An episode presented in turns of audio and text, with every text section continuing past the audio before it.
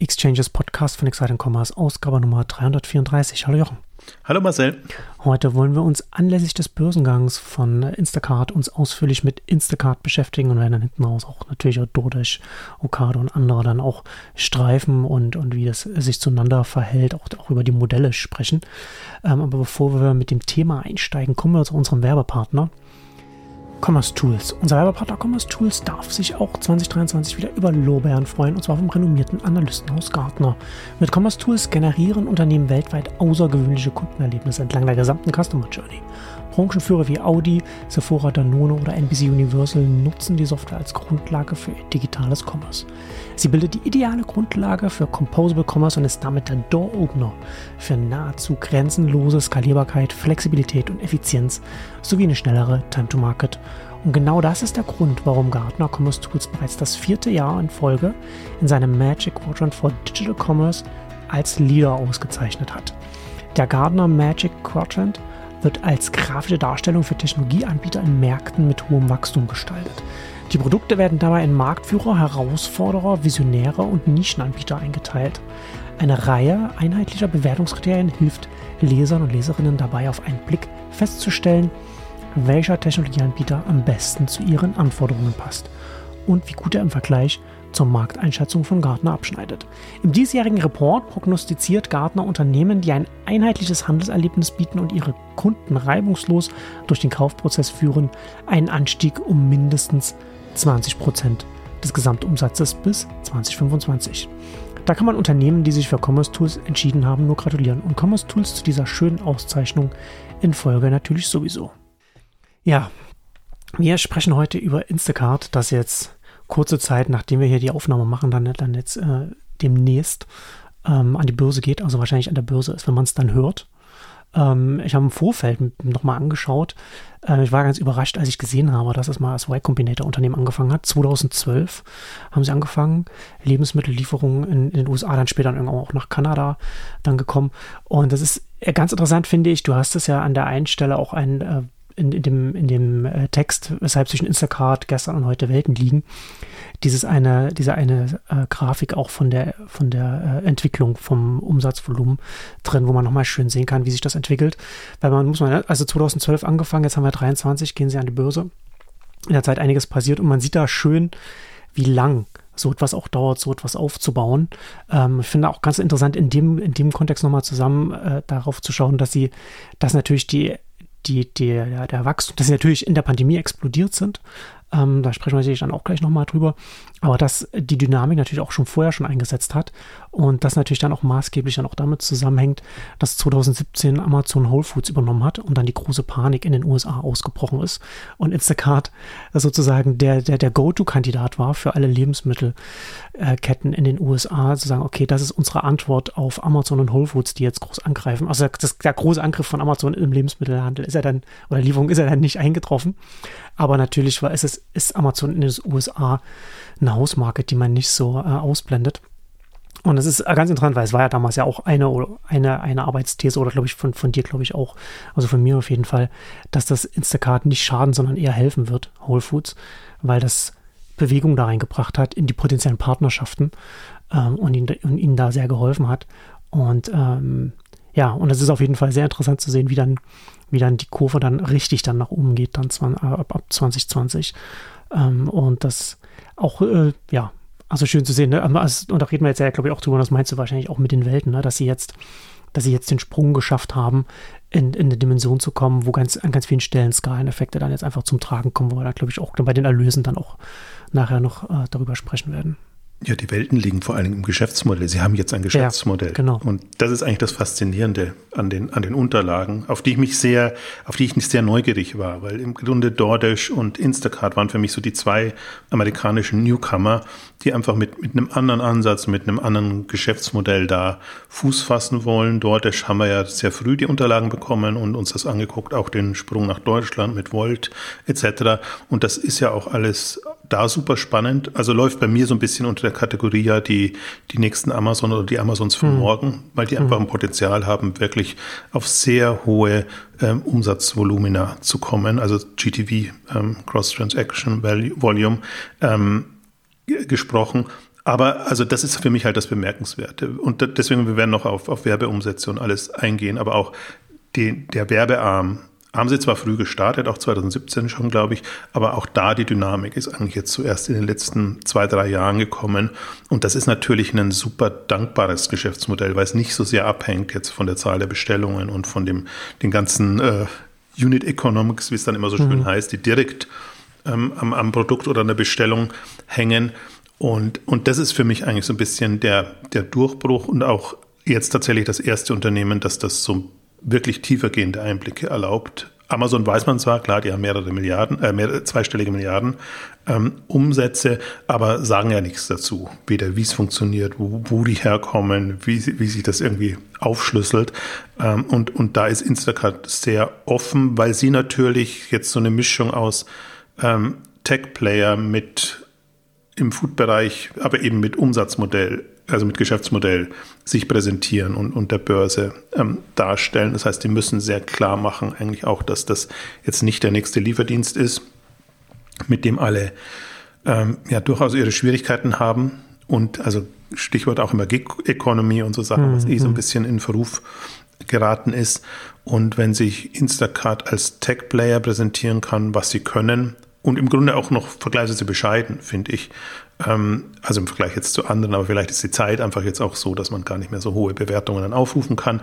Ähm, aber ich finde mit, mit einer der spannendsten Kandidaten jetzt und eigentlich entgegen aller Erwartungen. Also ich finde, das ist für mich so mit einer, eines der Überraschungsunternehmen, weil ich, weil es gibt so viele Gründe, warum das hätte scheitern können. Als Marktplatzmodell im Food-Bereich, in diesen ja. Auf- ja. und Abzeiten.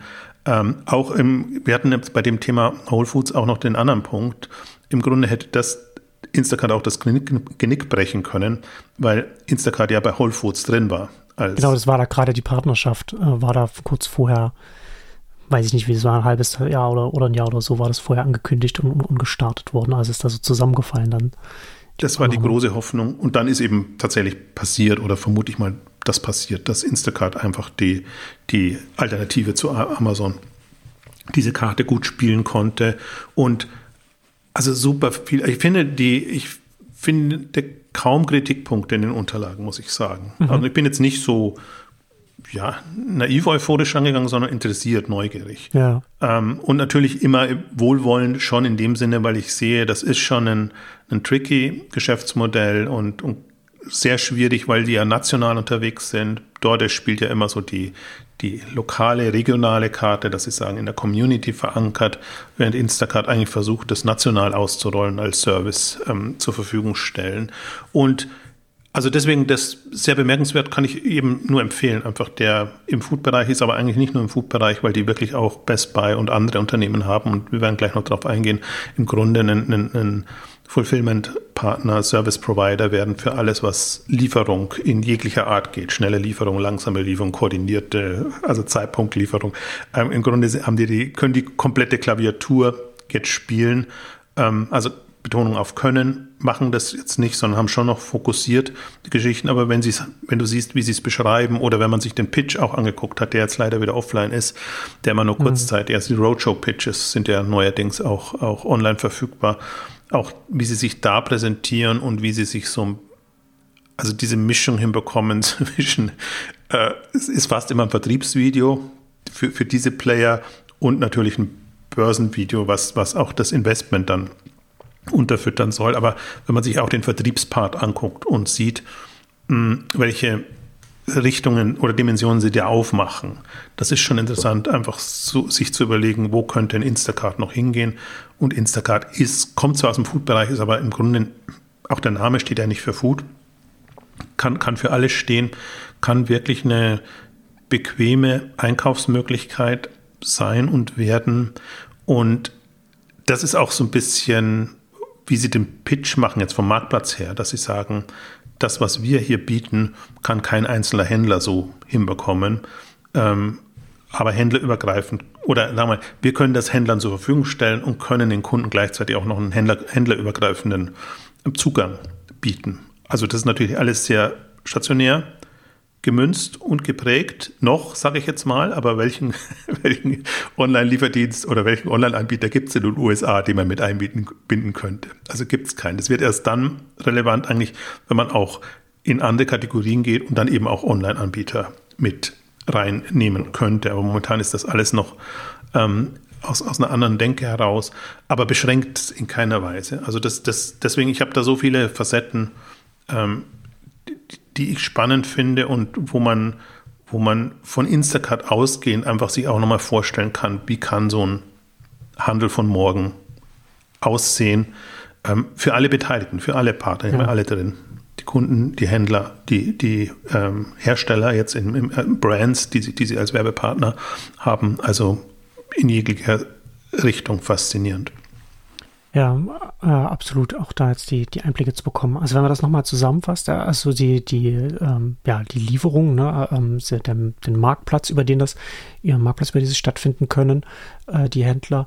Ähm, und sie, du hast es ja schon gesagt, Tech-Anbieter, sie bieten ja auch ShopTech an. Ne? Also man kann ja seinen ganzen, man kann ja seine ganze Online-Präsenz als, als Händler, als Stationärhändler oder wie auch immer über die äh, Instacart-Technologie laufen lassen.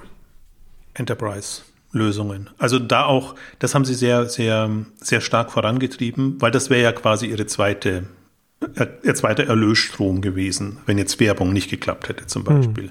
Ist auch oft, oft noch in der Kombination. Also von Storefront nennen sie es natürlich wieder etwas uncharmant, äh, Light bis Storefront Pro äh, bis angeschlossene Lieferservice, also die ganze Infrastruktur, dass du als Händler nur sagen willst, ich will da rein und kann mich dann quasi über APIs oder, oder was auch immer sozusagen in die ganze, in die ganze Lieferinfrastruktur ähm, andocken, mhm. was, was super spannend ist, was, glaube ich, unterschätzt ist. Und dann aber auch ja. die Lösungen im Laden. Und das sind ja, sie nennen es Shopper, die, die wirklich die Produkte dann einsammeln und, und ähm, zusammenstellen, bis hin zu Tools, ähm, die einfach Instacart auch anbietet. Ich habe es bewusst auch erwähnt, ich glaube, in der letzten Ausgabe haben wir auch ein bisschen drüber gesprochen mit, mit Zalando und so, ähm, wie viel äh, Instacart zugekauft hat. Also diese ganzen Techniklösungen von den Storefronts eben bis, bis, bis, bis runter zu den, den In-Store-Lösungen. Ähm, das meiste ist in irgendeiner Form zugekauft ähm, nach Wünschen oder Vorstellungen eben von, von Instacart. Aber es gibt ja für die meisten äh, Geschichten Lösungen, die sind halt nur nicht integriert und nicht so nutzbar. Und der Vertrieb ist super schwierig dann. Und Instacart kann das jetzt ähm, unter dem Label machen. Also das wäre so dieser Enterprise, also sie haben den ja. Marktplatzarm, ja. klassisch Stop, äh, Enterprise-Arm und da müssen wir jetzt nicht sofort drauf gehen, aber irgendwann ähm, den ganzen Ad Solutions ähm, ja. Ja, stimmt. Das ist auch schon eine Weile her. 2018 haben sie eine White-Label-Plattform aus Kanada übernommen. Für damals 65 Millionen US-Dollar. Ähm, das ist, aber das, das ist schon, das ist schon sehr interessant, ne? Und das ist ja auch sinnvoll, wenn man als, als Dienstleister oder Infrastrukturanbieter in, in, in so eine bestimmte Größenordnung kommt, dass man dieses ganze Bouquet anbietet, ne? Also was, was, was so ShopTech angeht und so und so weiter. Und das dann, wie du schon sagst, ne, dann hast du dann auch, dann hast du auch so ein Funnel, ne? Wo du sagen kannst, okay, wie viel von meinen Angeboten möchtest du, lieber Händler, denn benutzen? Willst du nur das ShopTech-System? Willst du auch, dass meine Leute, dass, dass, dass wir das liefern, Marktplatz, alles, dass wir, dass wir das alles für dich übernehmen? Das kannst, das kannst du dir aussuchen. Und das ist natürlich dann auch, auch aus ganz vielen Gründen, auch aus, einfach um, um in den Partnerschaften voranzukommen, einfach sinnvoll, das alles anzubieten. Also, Sie, also das Stichwort ist Partnerschaft. Ich wollte gerade sagen, Sie sind durch die Hintertür, aber eigentlich sind Sie durch die Vordertür sozusagen in den Laden reingekommen ja, ja. und versuchen die, die, die, die, ähm, also Lebensmittel Händler und, und andere Händler sozusagen versuchen, denen mehr und mehr äh, Service eigentlich zu verkaufen und, und ähm, so die, die, Partnerschaft zu festigen und sich da sehr drin zu verankern, ist gerade eine spannende Zeit, weil das hatten wir, glaube ich, in der DoorDash-Ausgabe ja auch anklingen lassen. DoorDash macht ja Ähnliches. Die kommen zwar aus dem Restaurantbereich und dann mhm. sind andere mhm. Themen erstmal wichtig, aber versuchen das ebenso zu übertragen jetzt auf die, auf die Händler und müssen im Grunde andere Bereiche nachziehen, äh, wo Instacart schon sehr stark ist. Und bei Instacart ist es genau andersrum, dass, dass, dass sie quasi so aus der, aus der, aus, aus dem klassischen ähm, also Wocheneinkaufsthema kommen, das müssen wir auch noch ansprechen, weil das, das ist so, das ist so untergegangen. Das, wir haben ja so viel über Quick Commerce, über die schnellen mhm. Lieferdienste gesprochen, was eigentlich, wo die Warenkörbe relativ klein sind. Und jetzt sieht man, was, was mit was für Insta, was für Zahlen Instacart da auftrumpft.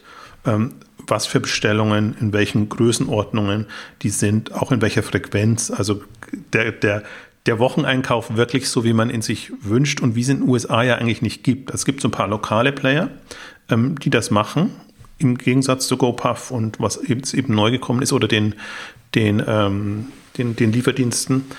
Mm, aber es gibt keinen nationalen, geschweige denn einen händlerübergreifenden. Und das ist ja schon, das ist schon aus Kundensicht super spannend, wenn du einfach weißt, ich habe da meine Alternative zu Amazon, da kann ich bestellen, egal wo ich bestellen will. Ähm, das kann ich über dasselbe Interface in derselben Logik machen und kann es mir dann auch noch aussuchen. Also ich habe fasziniert eben auch den, ähm, mir den Pitch angeguckt, aber sie haben es auch in den Unterlagen vergleichsweise detailliert beschrieben, ähm, wie sie dann eben anhand von Beispielen durchgegangen sind, wie, was das für den Kunden bedeutet, für die Kundin für den Händler bedeutet, für, für andere Beteiligten, sozusagen, wie, wie, wie, der, wie der Prozess dann abläuft und, und wie man da, da reinkommt. Also ist schon alles sehr, wie soll ich sagen, also umfassend einmal. Also die, die, das, das glaube ich, was ich so ein bisschen unterschätzt habe, ist, oder da, wo ich auch sage, da liegen die Welten zwischen dem, mhm. was man eben vor Corona hatte, wo man sich schon ein bisschen intensiver befasst hat, und jetzt ist, die Optionalität, also was Instacart alles an Optionen anbietet, wie auch immer man den da nutzt. Also man sieht eben nur, also wenn man in den USA ein bisschen ist, sieht man maximal, dass Instacart bei einem Händler beworben wird und sieht vielleicht dann noch die Shopper rumlaufen, wie sie die äh, Einkaufswägen befüllen. Und, und das ist so, man sieht von Instacart nicht viel. Das ist mir auch aufgefallen. Im Vergleich zu DoorDash ist ja sehr präsent, weil die ganzen Booten rumfahren und du hast okay. die, hast, hast, hast die Marke da. Instacart siehst du nicht. Das ist so verdeckt unter der Haube und ist mir jetzt auch klar geworden, weil das hatten sie auch als Beispiel in, den, in dem Video zum Beispiel drinnen, äh, wer liefert denn für Instacart? Das sind wirklich, also so wie es bei Prime Now mal war, auch zum Teil Privatleute in ihrem hm. Privatwagen, hm. die halt dann die die Bestellung entgegennehmen, was im Laden gepickt wurde. Also und, Instacart als Marke siehst du jetzt nicht auf der Straße, so wie jetzt, so wie jetzt hier, äh, wie hier in Berlin alles mit Volt zugepflastert ist und Co. Sondern das ist dann äh, äh, tatsächlich dann nur dann in, in, der mobilen App dann zum Beispiel, die man dann auf dem Smartphone. Genau, da, nee, das, und das ist, ist bedauerlich. Also du siehst es in den Läden drin natürlich, dann, wenn die, wenn die Pickstationen da sind oder so. Ja. Ähm, da siehst du es, aber du siehst es nicht so durch die Gegend fahren und, und wie, wie viele andere. Und das war für mich das einzige Fragezeichen, was ich noch hatte. Warum sie da, also sind sie noch nicht groß genug, dass sie eigentlich auch nicht gebrandete Autos oder was auch immer losschicken können oder zumindest einen Aufkleber können es ja geben. Also Uber und, und andere sind jetzt auch nicht mit gebrandeten Fahrzeugen unterwegs, aber du, du auf den zweiten Blick nimmst du dann zumindest wahr, ups, das ist jetzt ein, ein quasi Taxi und äh, so siehst du ja nicht mal, wenn jemand vor der Haustür parkt und die Lebensmittel bringt, mhm. weil du das Gefühl hast, nee, das, der hat jetzt gerade oder die hat jetzt gerade eingekauft und, und trägt eben das, ja. das, das ins Haus. Wobei das ja natürlich vielleicht auch ähm, durchaus auch im, im, Interesse der Partner ist, also der großen Ketten, die mit Instacart zusammenarbeiten, welche, welche Marke jetzt im Vordergrund steht oder, oder wie sehr der, der Plattformpartner dann seine eigene Marke nach, nach vorne pusht. Das ist ja dann auch dieses, diese, diese übliche, dieses übliche Spannungsfeld, ne? wie, wie sehr wirst du kommodifiziert, wenn du dann auf so einer Plattform stattfindest, auch als Händler, ne? wenn du halt nicht der einzige Händler bist, äh, der, der, der dann deine, seine, Endkunden, seine Endkundinnen dann darüber erreicht. Ähm, und das ist ja dann auch, ne, hast du ja auch schon erwähnt, dass, dass dann auch Instacart ja auch in seinen in seinen Werbeangeboten ist ja nicht nur um nicht nur für Hersteller und Produkte und so weiter, sondern, sondern auch als, als Händler dann auch werben kann. Ähm, da, da, kommt ja dann auch wieder das, das ganze Thema dann, dann zusammen. Aber das ist, äh, aber es ist interessant, dass sie da, dass ja, bis jetzt, die, die letzte Zeit haben sie ja auch nicht gebraucht, ne, dass sie das halt dann jetzt noch mehr ihre eigenen, eigenen Brand oder Marke weiter nach vorne pushen. Oder meinst du, dass sie jetzt, dass sie jetzt, äh, dass, dass da jetzt in den USA zumindest da die Konkurrenzsituation zu DoorDash, dass das, dass das da intensiver wird, weil dadurch jetzt von, von Restaurantlieferungen immer stärker jetzt auch in, in diese Bereiche reingeht, auch wenn sie da jetzt nicht so bei den großen Ketten drin sind? Also das ist eben mein Gedanke, DoorDash, Uber Eats ähm, und, und oder Uber generell als, als ähm, Lieferdienst. Ähm, ja, ich bin so, also aus zwei Gründen. Einerseits in der Wettbewerbssituation, andererseits, weil sie natürlich als Endkundenmarke schon präsent sein wollen. Ne? Also das ist die Shopping-App. Und ja. so werden sie halt im Laden promoted und bei den Partnern. Aber eigentlich ihr USB für die Kunden, für die Kundinnen ist ja tatsächlich, ähm, bei uns kriegst du alles, auch übergreifend und, und in großen, also im großen Stil. Und sie haben auch Sie haben es leider nicht auf, auf Kunden, aber die haben Customer Acquisition Costs und so, mhm. so, Charts und Unterlagen auch drin, leider nur im Volumen, also wie viel Prozent vom GTV okay. sie an, an, an dafür ausgeben. Also sie geben das schon. Das ist ja dann nicht so, nicht so aufschlussreich. Nein, das, das hilft einem nichts. Also hilft einem nur, dass man halt weiß, das ist jetzt keinstenfalls so hoch wie bei Zalando oder bei, bei, bei, bei den Großen. Ja. Können sich einfach nicht leisten, aber doch, glaube ich, zwei Prozent oder so waren es vom, vom GTV doch beträchtlich, also jetzt, jetzt noch beträchtlich, ähm, weil ja auch vom, vom GTV gar nicht so viel um, also Revenue dann, dann übrig bleibt. Aber, also da bin ich noch ein bisschen hin und her gerissen. Ich, ich finde es irgendwie schade oder ich verstehe noch nicht, warum. Also es gibt natürlich Gründe und du kommst, kannst natürlich schneller eskalieren, wenn du, wenn du darauf jetzt auch nicht erstmal achten musst und, und wenn das super austauschbar ist. Also sowohl, es können halt dann Privatleute sein, es können aber auch ähm, professionelle äh, Lieferdienste etc. natürlich sein.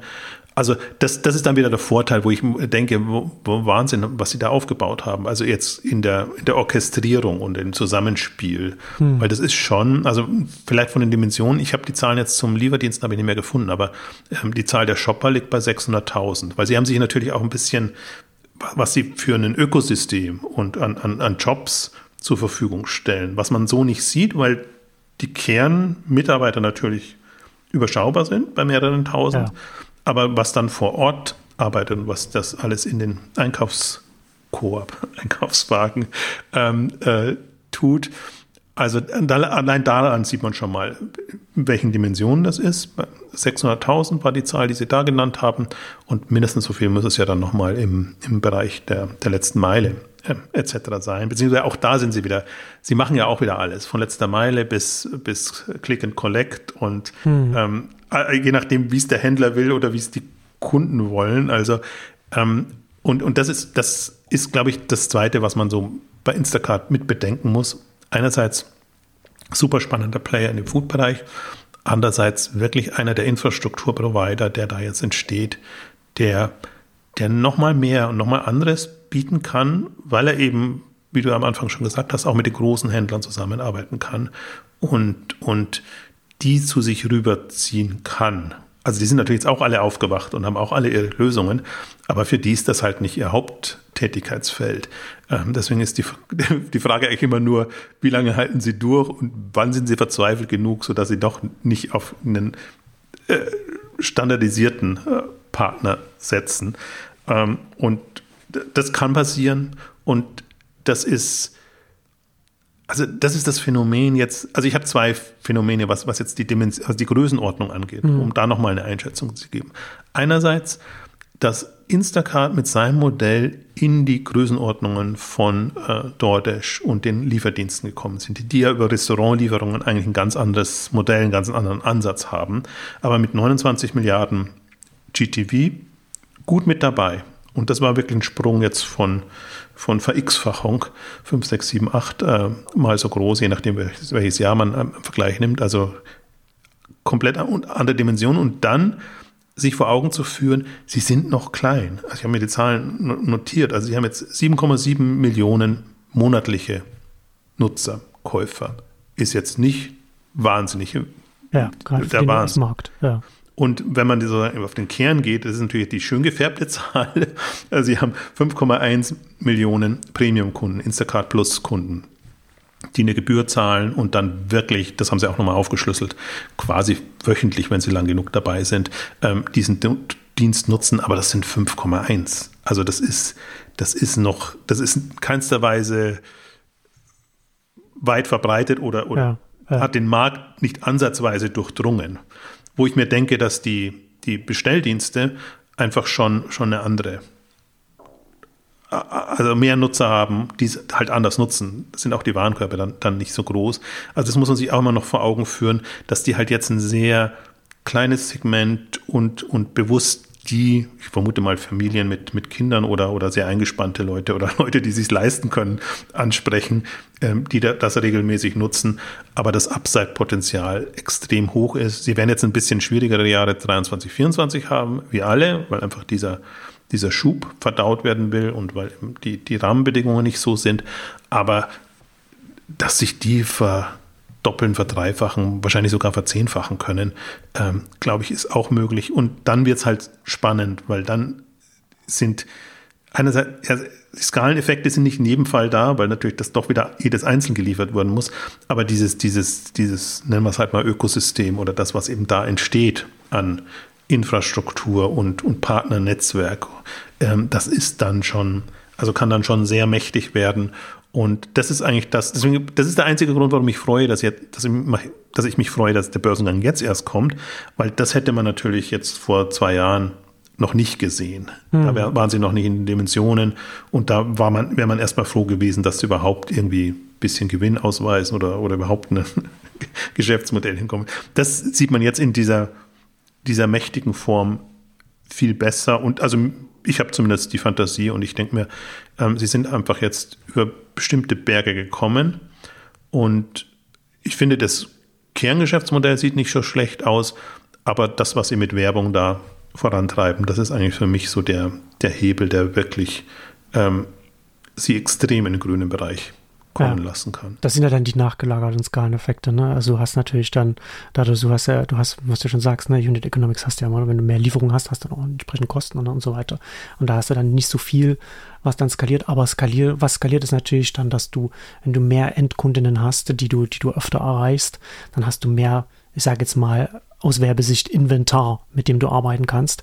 Und das sind dann so die nachgelagerten Skaleneffekte, die ja jetzt auch schon, was man ja sehen kann, jetzt auch schon bei der Werbung jetzt äh, schon greifen, weil sie da in den USA äh, US-weit 80.000 äh, Retail-Locations, sagen sie 80.000 plus. Ne? Das ist das, da können sie dann schon ähm, dann auch entsprechend mit den, mit, mit den Kundenzugängen dann immer stärker arbeiten. Und das ist ein Weg, den sie nutzen können, ist die Werbung auch noch eine Zahl, 5000, bisschen 5500, glaube ich, waren es, äh, Brandpartner, mhm. die sie haben, von genau. bekannten Marken bis, bis unbekannten, auch mit Unbekannten ähm, haben sie, äh, Unbekannte haben sie präsentieren lassen in den, in den Unterlagen, also sowohl händlerseitig interessanterweise als auch brandseitig, damit man eben so das ganze Spektrum sieht, ja, ja. Dass, dass, sie eben mit den großen, aber also sie können im Prinzip aber auch Sprungbrett sein für neue Marken, die, die da eingeführt werden sollen. Das, die Herausforderung ist da, finde ich, noch, also es gibt zwei Punkte, die ich, die ich anmerken mhm. Die, die Herausforderung ist, dass sie im Grunde da noch zu wenig Kunden haben, wenn man jetzt über die Kundenreichweite geht. Aber die, die, die spielen natürlich damit, dass sie deren Präferenzen kennen und dass sie mit den Daten sehr viel mehr. Ich wollte schon sagen, Insights du hast ja zum einen hast du ja die Präferenzen und zum anderen hast du ja dann auch, es ist ja dann auch nicht äh, wahllos, welche, welche, welche Marktsegmente du dann jetzt als, als Stammkunden bei dir hast, sondern du hast ja schon gesagt, ne, wer jetzt bereit ist, jetzt so, so eine Mitgliedschaft einzugehen und dann jede Woche bestellt, also nicht nur sammelt sich da wirklich viel äh, Datenmasse an. Das sind ja dann auch, das sind ja dann auch Haushalte mit Disposable Income, also mit einem Einkommen, dass man die, die man auch als Werbekunde erreichen will, wenn man, wenn man äh, äh, entsprechend Produkte denen nahebringen möchte. Und du kannst einfach andere Preise aufrufen, ne, sodass es nicht mehr nur nach der Zahl der Kunden geht, sondern auch wirklich ähm, einfach da einen Mehrwert bietest. Ähm, das ist das eine. Was wollte ich jetzt noch sagen? Und ich muss, also du kannst ja kurz drüber nachdenken, aber das, ich muss da gerade an denken, dass ich da, ich habe das ja bei mir selbst auch erlebt. Das war, äh, ich war sehr überrascht, es war letztes, vorletztes Jahr, irgendwann war das, äh, bei einer Gorillas-Bestellung, da dann auch ein, äh, ein Gratis-Produkte drin war. Ähm, also auch äh, da, da, war ich schon sehr überrascht, dass sie da schon da dem, zu dem Zeitpunkt schon damit experimentieren mit dem, mit dem Werbeansatz. Ähm, und das hat natürlich, und das hat funktioniert. Ne? Also ich habe dann da auch ein Produkt da kennengelernt, dass ich so jetzt im, im Laden nicht genommen hätte, egal wie es da positioniert gewesen wäre. Aber du hast es dann halt dann da, die, die Probe. Ähm, und das, das ist, also es funktioniert schon sehr, das funktioniert schon sehr gut. Also ich wollte es noch im Kontext auch äh, einordnen, äh, weil, weil Retail Media ja gerade so ein großes Thema ja, ist, äh, übergreifend. Und da sieht man halt wirklich, welche Vorteile da die, die, die Lebensmittelhändler haben, die Lebensmittelanbieter haben. Da kann kein, können alle anderen nicht mithalten. Und klar, ne, für, für Amazon ist das ein Riesengeschäft jetzt, aber das ist auch noch der Händler, der die meiste Frequenz hat, die, die, die längste Historie, ähm, ja. die, die meisten Nutzer auch. Ähm, alle anderen hoffen da sehr drauf, aber wenn man einfach sieht, was da im Food-Bereich möglich ist und wie die das angehen und machen und das ist halt auch mal, ist ja weiterhin meine Hypothese, wenn, wenn das wirklich die Amazons von morgen sind, also mein Stichwort Shopping and Delivery, Food, von Food Delivery zu Shopping und Delivery, wenn die das öffnen und, und erweitern, dann sind die prädestiniert. Also da können die anderen hangeln, so viel sie wollen, dann, dann werden sie keine Chance haben, beziehungsweise sie müssen sich dann an irgendein Netzwerk anhängen, sodass es dann wieder, wieder weitergeht. Das war ja das Spannende jetzt auch bei, bei Instacart, dass die das ja auch für die Händler anbieten. Also auch da haben sie Technologie ja. dazu gekauft, ähm, sodass du das auf der eigenen Webseite machen kannst. Wenn die ohnehin von Instacart kommt, ist ja, ist ja kein Problem. Aber an sich ist, ist, ist es jetzt sozusagen jenseits der eigenen Plattform möglich, einfach Werbung zu schalten. Und da sieht man eigentlich, ähm, wo das hingeht, in welche Richtung das geht. Und da sehe ich sie halt eher so im, im, im, im Wettkampf, äh, im Wettbewerb dann mit einem Google oder Facebook, wie es, wie es momentan ist, also mit der ganzen, wo die ganze Werbung landet. Äh, ich glaube, das können diese Anbieter können Alternativen bieten. Wenn man sagt, hm. man muss es nicht hm. medial äh, erstmal locken, sondern dann quasi da, wo die Leute kaufen oder schon, schon eine Kaufabsicht haben. Und also vor dem Hintergrund, so schätze ich die ein, also so, so schätze ich das Segment ein und deswegen ist es für mich auch so, so spannend und immer so bedauerlich, dass von dem Food-Bereich niemand was wissen will aus dem, aus dem klassischen Handel, E-Commerce. Aber wir werden so lange stur darüber reden, wir, bis, ich bis, es, bis es bei euch ankommt. Ich erwähne das, ich erwähne das jetzt in jeder Ausgabe. Das wird Teil des Tests. Bis, bis, genau, bis aus, genau. Die Hälfte der Fragen kommt aus dem Food-Bereich. Also. ja, nee, aber es ist ja, aber es ist ja schon, äh, ist schon schön, äh, die Zahlen bei Instacart zu sehen. Ne? Also, also die, die, nicht nur, nicht nur das grundsätzliche Wachstum im, im Umsatz, sondern eben auch zu sehen, was passiert, was passiert bei den Werbeerlösen, was, was ja schon auch unsere, eine unserer Arbeitsthesen ja einfach auch bestätigt in Zahlen, ne? was dann, was dann passiert und was ja auch jetzt nicht, was, was ja auch naheliegend ist, dass das natürlich, ne, wenn man darüber redet, du hast den Kundenzugang, entsprechend kannst du den nutzen für Werbung. Das wird ja jetzt, also ich meine, machen ja alle, ne? Also selbst Netflix, Disney Plus, überall, kommt jetzt, kommt jetzt überall die Werbung hin. Ähm, und, und, und äh, dass das bei, bei Amazon so gut funktioniert, ist ja genau der gleiche Grund, ne? weil einfach, einfach weil sie so groß sind, weil sie so viel Zugang haben. Und äh, bei, bei der Lebensmittellieferung ist es ja einfach so, dass du den Zugang immer noch, noch viel öfter hast und dass du dann schon signifikant in Bereiche kommst, was du ja vorhin schon gesagt hast, selbst wenn du jetzt in Anführungszeichen noch gar nicht so viele äh, Kunden oder Stammkunden hast, aber du bist halt einfach immer wieder bei denen und, oder, oder, oder bei anderen. Ne? Und, das, und es wiederholt sich immer wieder. Es ist halt nicht eine, eine Matratze, die du einmal alle zehn Jahre oder so kaufst, sondern du musst halt immer wieder Essen kaufen. Ja, und irgendwann kannst du auch locken damit. Ne? Irgendwann positionierst du dich im, im Wettbewerb zu einem stationären Händler und sagst, bei uns bekommst du halt die Gutscheine, bei uns bekommst du die Goodies dazu und, und solche Sachen. Ja. Also ich würde es mal so verdeutlichen, jetzt ist natürlich die Milliardenmarke, ist jetzt erstmal das Spannende, sind jetzt so bei 700 ähm, bisschen dieses Jahr können sie es, wenn sie gut, gut verkloppen, noch im Weihnachtsgeschäft die Milliarde kommen. Millionen äh, Werbeerlöse, genau. Ja, aber die, auch da wieder in den anderen Dimensionen zu denken, einfach mal zu mhm. überlegen, was bedeutet das, wenn das zehnmal so hoch ist, wenn die zehn Milliarden an, an Werbeeinnahmen haben und die Kosten sind ja nichts im Vergleich und was die dann für Spielraum gewinnen, um einfach Angebote zu machen, sage ich jetzt mal. Und das können ja eben auch, auch Zuschussgeschäfte, subventionierte Angebote in Anführungszeichen sein, um dann einfach so wieder in, in eine neue Dimension äh, vorzudringen. Das ist der Vorteil des, des Werbegeschäfts. Und um es da auch nochmal in der, in der in der Relation deutlich zu machen. Witzigerweise, sie waren jetzt 2021, 2022 waren sie in der Relation schon weiter, also über 30 Prozent. Jetzt sind sie ungefähr 30 Prozent ihrer Einnahmen kommen hm. aus dem Werbegeschäft. Ja. Da kann ich auch nochmal die Zahlen nennen, wo ich sie mir schon so schön notiert so schön habe. vorbereitet. 2,5 Milliarden Umsatz haben sie im letzten Jahr gemacht und 740, 750 ähm, Millionen Werbeeinnahmen. Also das sieht man so grob und irgendwann wird Werbung den also mindestens die Hälfte des Umsatzes ausmachen, wahrscheinlich noch mehr. Und dann werden sie irgendwann aus diesem also die müssen da wirklich rumknapsen. Ne? Die haben keine Marge, weil sie selber nicht einkaufen, sondern das ist alles nur Serviceerlöse, was sie von den Kunden verlangen, was sie von den Händlern verlangen und was sie sonst noch irgendwo abknapsen können. Und auch das haben sie schön gesteigert, um da auch nochmal ein paar Zahlen zu nennen. Ähm, vor Corona waren das so bei drei Dollar, die übrig geblieben sind pro Bestellung. Jetzt sind sie so auf sieben gekommen, plus nochmal so drei ähm, Dollar über die Werbeeinnahmen, die quasi ja auf die Bestellung runtergerechnet auch nochmal ähm, helfen, das Ganze, Ganze vernünftig hinzubekommen. Und daran sieht man schon jetzt an diesen paar Kennzahlen, ähm, wie das laufen kann. Da ist jetzt noch nicht einberechnet, was sie an Serviceerlösungen dann noch, Serviceerlösen noch haben über Lizenzen und über andere Sachen, die da noch reinkommen, die natürlich auch substanziell werden können, weil beim GTV, da ist es 30 Milliarden, da fällt es nicht so ein Gewicht, ins Gewicht. Aber beim Umsatz 2,5 Milliarden fallen eben ein paar, hunderttausend, äh, paar hundert Millionen ähm, Serviceerlöse auch tatsächlich gut ins Gewicht. Und so kann man, deswegen kann man das jetzt auch nicht linear fortschreiben, sondern muss diese Dynamik mit bisschen mitbedenken, wie das in drei, mhm. vier, fünf Jahren aussieht. Aber ich finde, dass das sieht man schon ganz gut, wie das, wie das aussehen kann. Und das ist nicht nur bei Instacart so.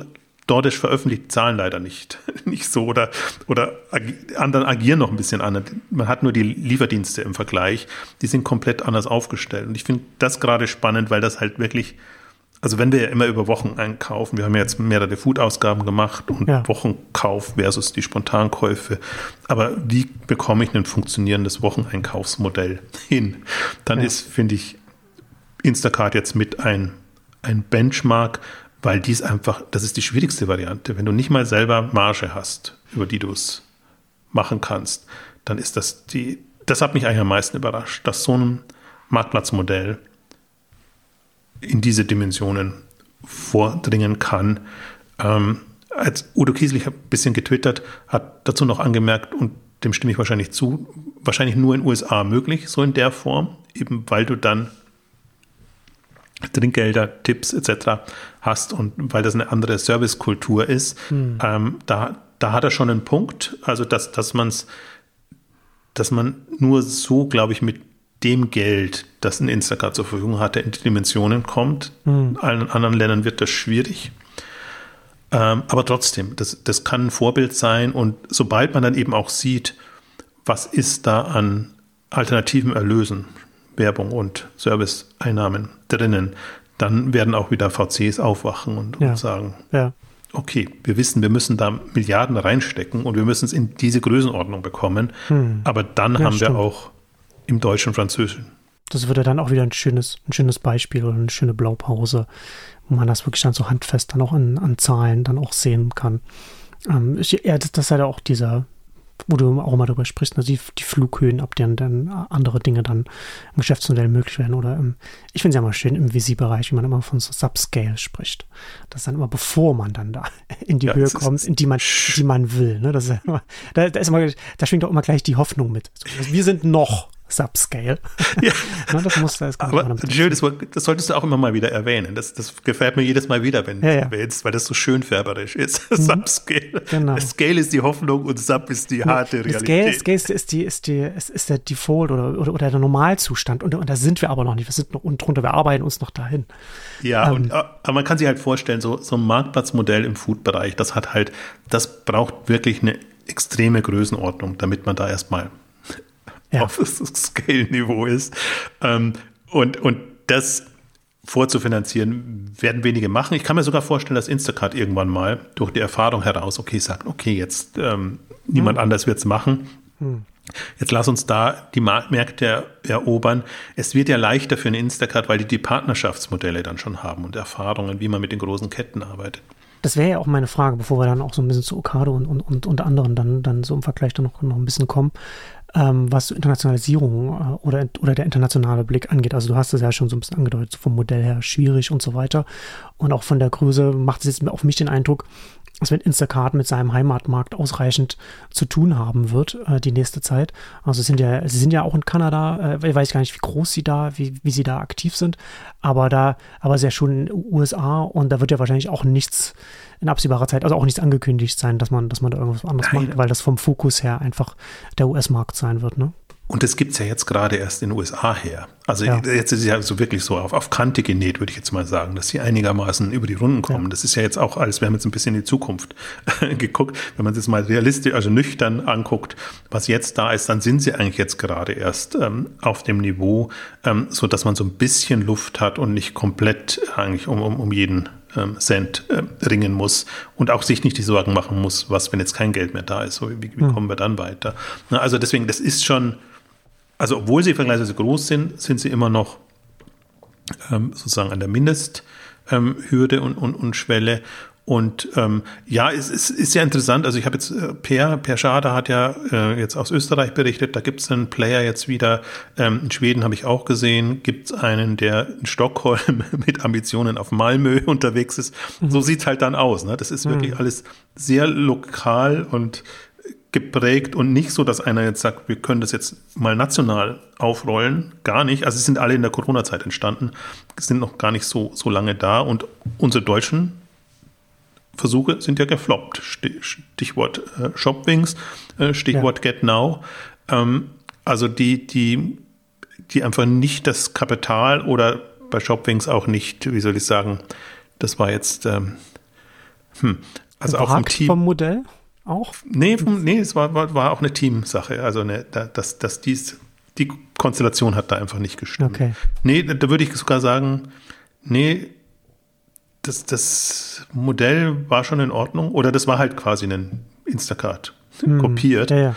Ähm, aber die, die Art und Weise, wie sie es angegangen sind, und ähm, das hat zu lange gedauert und wurde dann zu schwierig. Also das war jetzt nicht so das, das 1A Rocket Team. Na, und das nächste, was jetzt so ein, was an Instacart jetzt hier noch rankommt, ist, ist ja so die Expansionsstrategie von Volt und das ist ja die DoorDash-Tochter. Äh, und das kommt ja dann schon jetzt relativ nah ran an das, was Instacart macht mit, mit, mit Marktplatz und.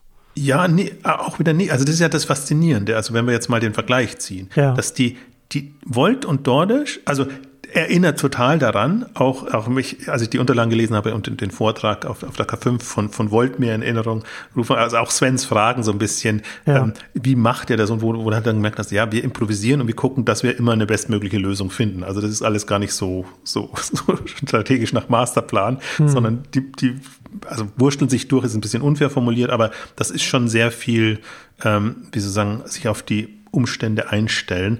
Aber Volt und, und DoorDash halt wirklich aus dem schnellen Lieferungen und jetzt ja. vom, vom. Das stimmt. Das ist auch der Liebter, der, der Supermarkt, die Supermarktlieferung wird dann auch da in, in der Volt-App dann mit in Minuten dann angegeben.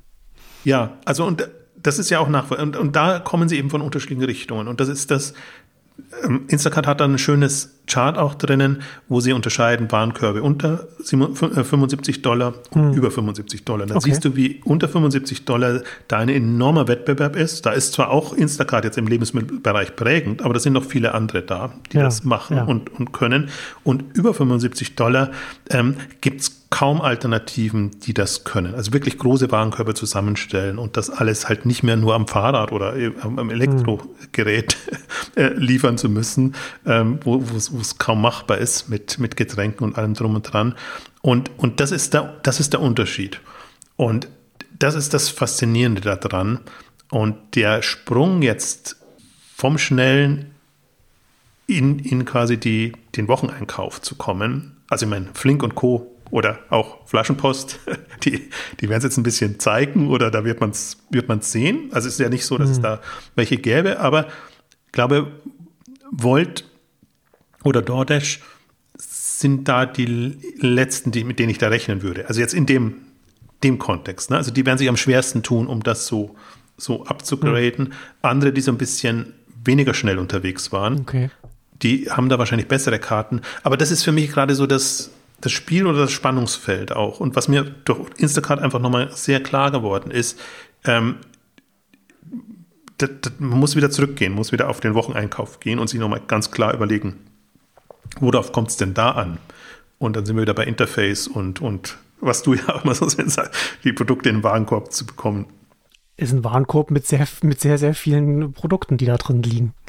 Und, und, das, und das hat entsprechend äh, Einfluss aufs Shopping. Ja das ist zum Beispiel auch was, was, was in den Unterlagen sehr, sehr gut beschrieben wird. Ähm, eben die, also auch wieder der Quantensprung Instacart vorher oder, oder mhm. heute. Einfach, wie sie da weitergekommen sind mit der Personalisierung, dass sie eben auch äh, Out-of-Stock-Geschichten besser lösen können mit Wahrscheinlichkeiten oder, oder was auch immer. Mir ist es nicht wirklich klar, sie können nicht von allen ihren Partnerläden jetzt äh, wirklich die, die Produkte, die in den Regalen liegen, äh, erfasst haben können. Ähm, aber trotzdem, also da haben sie Logiken entwickelt, die, die auf dieses Bedürfnis ausgerichtet ist. Das haben die anderen nicht so. Und wenn, dann haben sie es einzelfallmäßig, mal ein Produkt oder mal zwei oder drei bei zehn Produkten. Mhm. Aber wenn du 20, 30, 40 Produkte hast, dann ist das ja durchaus, könnte das zur Regel werden. Und ähm, wenn du es dann noch übergreifend machst, also das ist, das ist für mich auch nochmal sehr gut rausgekommen. Und deswegen ist für mich fast der Vergleich mit einem Okado also da gibt es halt, die sind halt öffentlich, die sind an der Börse, deswegen haben, haben, wir, haben wir da Vergleichszahlen und können im Prinzip jeder, der, der Wochen, Wocheneinkauf macht, ähm, eine, eine bessere Referenz oder einen Vergleichspunkt ähm, als, als DoorDash und Volt, die wirklich so von zwei komplett unterschiedlichen Richtungen sich jetzt ähm, annähern. Und am Ende wird es wahrscheinlich darauf auslaufen, dass alle dieselbe Services alle dieselben Services anbieten oder ein Serviceportfolio haben, was ja, von schnell ja. bis langsam, von, von geplant bis ungeplant Dinge ermöglicht. Ähm, aber durch, durch die unterschiedliche Herangehensweise anders. Ich wollte kurz eine Anmerkung machen, kann ich mir auch nicht verkneifen, ähm, zu Ocado eben, weil auf der äh, Grocery Shop war das, ähm, wo ähm, Ocado ja immer in den USA gepitcht hat was sie Tolles anbieten können. Und natürlich war Instacart da der Wettbewerber, gegen den sie quasi pitchen mussten und wo sie dann auch so eine schöne Vergleichsdarstellung gemacht haben, warum einfach das, das Instacart-Modell für den Händler super unattraktiv ist und ein Ocado-Modell viel besser laufen kann. Mhm. Wobei halt Ocado ist immer auf einen, einen Händler gemünzt. Also jetzt, ja. jetzt sieht man zum Beispiel, und deswegen musste ich so schmunzeln, die Dynamik bei Instacart, die Dynamik bei Ocado selber. Also da ist ja, Ocado hat ja wirklich das Corona und alles total versemmelt. Also da ist ja nichts vorangegangen und die Tech ist was anderes. Ihre, ihre, der Vertrieb läuft und da geht's. Aber wenn man da sich jetzt vor dem Hintergrund mal die Instacart-Zahlen anguckt und, und Ocado im Vergleich, da muss man schon sagen, ähm, das, das ist komplett anders gelaufen und und ähm, ich glaube, das wird auch jetzt, also alle bieten jetzt die Tech-Lösungen an. DoorDash bietet es an, Instacart bietet es an, Ocado bietet es an. Ähm, die Händler haben freie Wahl, wofür sie sich dann entscheiden und was ihnen wichtig ist, ob sie, also was sie auch selber machen wollen oder, oder auch nicht. Ähm, also das ist schon, fand ich, zweiter Punkt, was ich noch am schmunzeln musste, war auch, ähm, Ocado hat sich ja ein bisschen geöffnet und hat auch gesagt, äh, ihr müsst nicht unser Komplettpaket nehmen, sondern auch wir bieten jetzt Storefront und, und vielleicht so Teillieferungen, Geschichten mhm. an, so, so dass man es ein bisschen konfigurieren kann und ein ja. Zusammenspiel hat. Ich vermute mal fast, das ist auch eine Reaktion auf jetzt Instacart und DoorDash, ähm, dass man natürlich jetzt jetzt in einer anderen Wettbewerbssituation sind. Und ich finde es sehr faszinierend, wenn ich jetzt die letzte Shop Talk im, im Frühjahr, wenn man da halt über die Messe geht, dann sind sie ja alle da. Also alle jetzt, die ihre, ihre Tech-Dienstleistungen, Services ähm, anbieten wollen.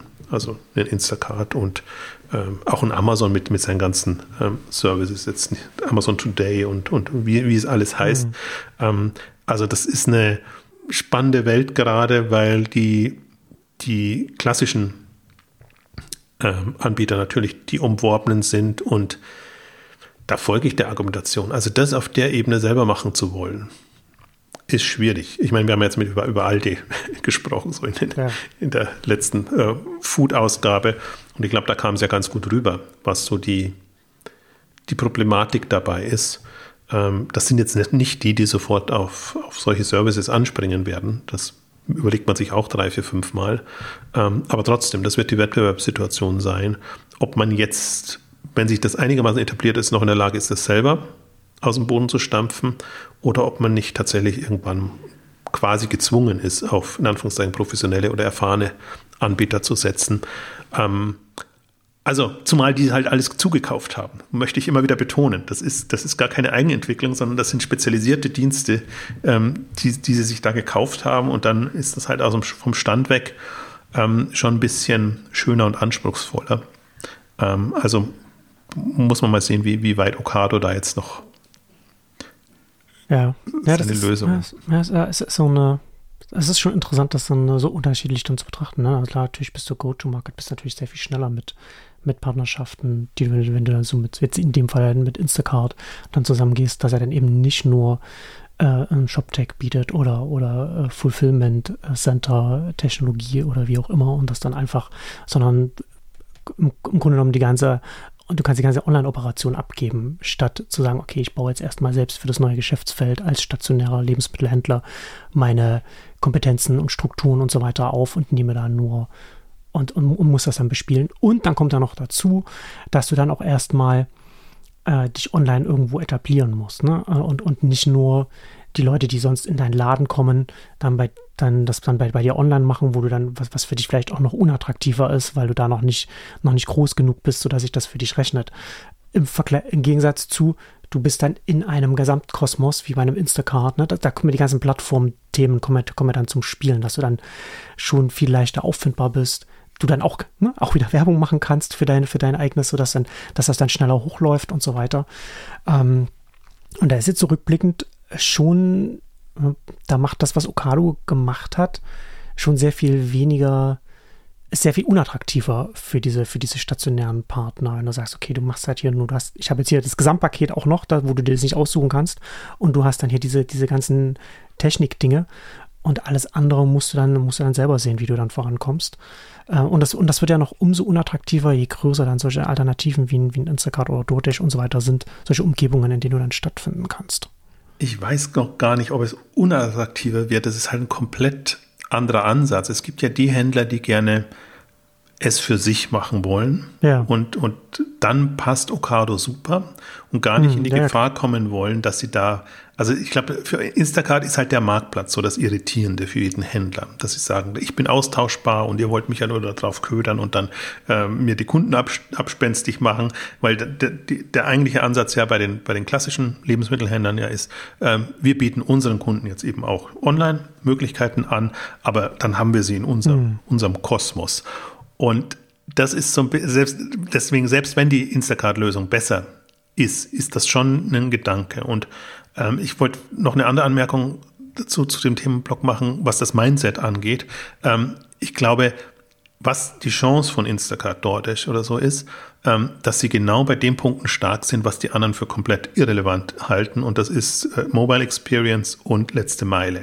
Das ist ja was, was die anderen so nicht haben wollen, weil die anderen sagen, ja, die wollen doch bei uns bestellen, also reicht ihnen, reicht uns es Nöt das Nötigste anzubieten, mm, dass man mm. eben auch die Online-Bestellung machen kann. Und letzte Meile brauchen wir ohnehin nicht, weil die können sie ja im Laden abholen, tendenziell. Ja, ja. Ne, also das ist, ja. ich glaube, das ist so die, das, was alle unterschätzen. Also das, was eigentlich, aber was ja äh, interessanterweise eigentlich das ist, was beim Endkunde zählt. Weil das ja ganz wesentliche Teil der, der, der User Experience bei dem, bei dem Einkauf ist. Kommt es, kommt es zur Haustür oder muss ich, muss ich losgehen und es selber hertragen? Und wie leicht ist es auf der mobilen App? Aber das ist halt der Unterschied zwischen, was wollen die Leute, hm. Klammern Kunden, versus was wollen unsere Kunden. Und das meiste, was die Bestehenden machen, ist für unsere Kunden. Ähm, und dann wächst aber eine neue Generation heran und, und andere, die andere Präferenzen haben, mhm. ähm, die, die dann was, was anderes wollen. Also das hat man ja ewig schon jetzt bei Amazon. Eigentlich Amazon dürfte es ja gar nicht geben, weil Omnichannel ist die Zukunft und Amazon hat keine Filialen, also kann das gar nicht funktionieren, weil die Kunden wollen ja überall kaufen.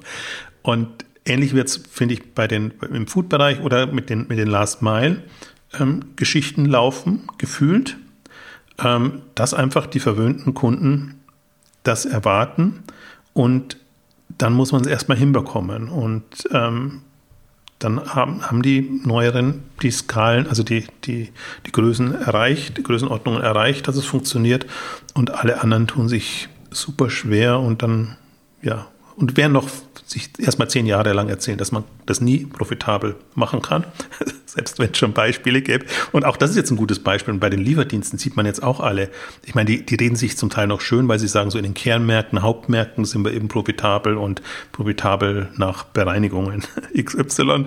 Ähm, aber trotzdem, man, man, man sieht eigentlich jetzt schon, ähm, dass, dass es möglich ist mit, mit den ganzen Kennzahlen und ganzen Kosten und ähm, aber man kann weiterhin natürlich die andere Argumentation fahren und sagen, das sind alles dann die großen Ausnahmen. Also das ist bei mir bei Instacart jetzt so ein bisschen deutlich geworden, dass ich mir sage, das ist, das ist ein absurd schwieriges Modell.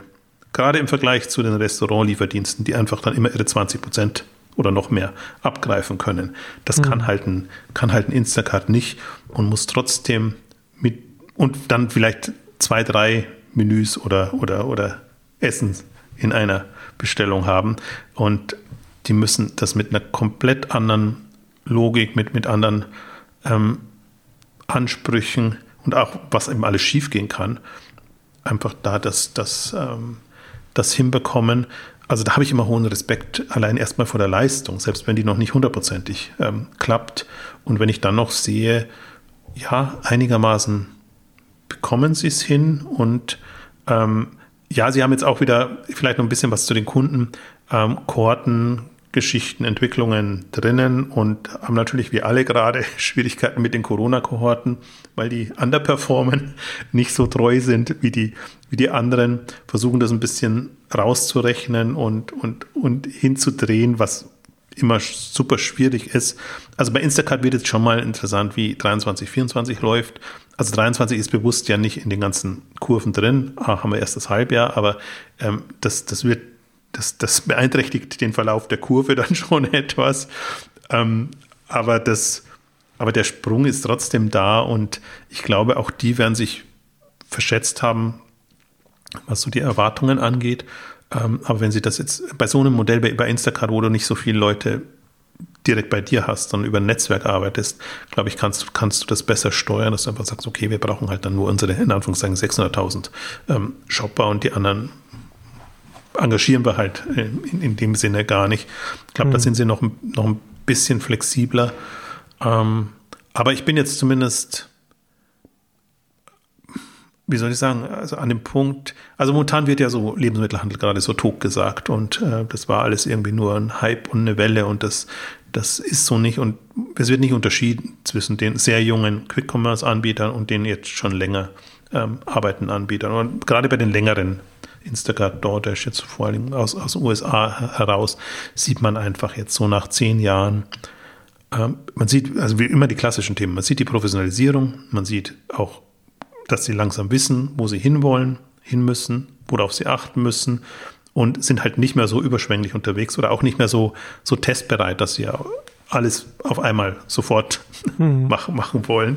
Ähm, und vor dem Hintergrund also finde ich das jetzt wirklich spannend. Ich bin jetzt, ich freue mich jetzt auf das Wettrennen inzwischen oder auf die, auf die äh, Konkurrenzbetrachtung.